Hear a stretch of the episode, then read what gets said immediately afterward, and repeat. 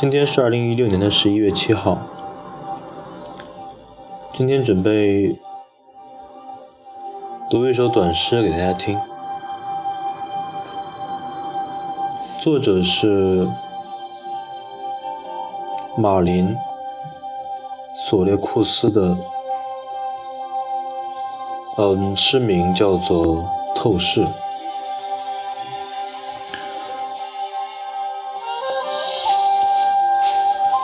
透视。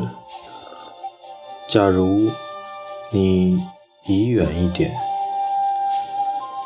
我的爱就像你我间的空气那样成长。假如你移得相当远，我将以你我间的山岳、流水以及城市。来爱你。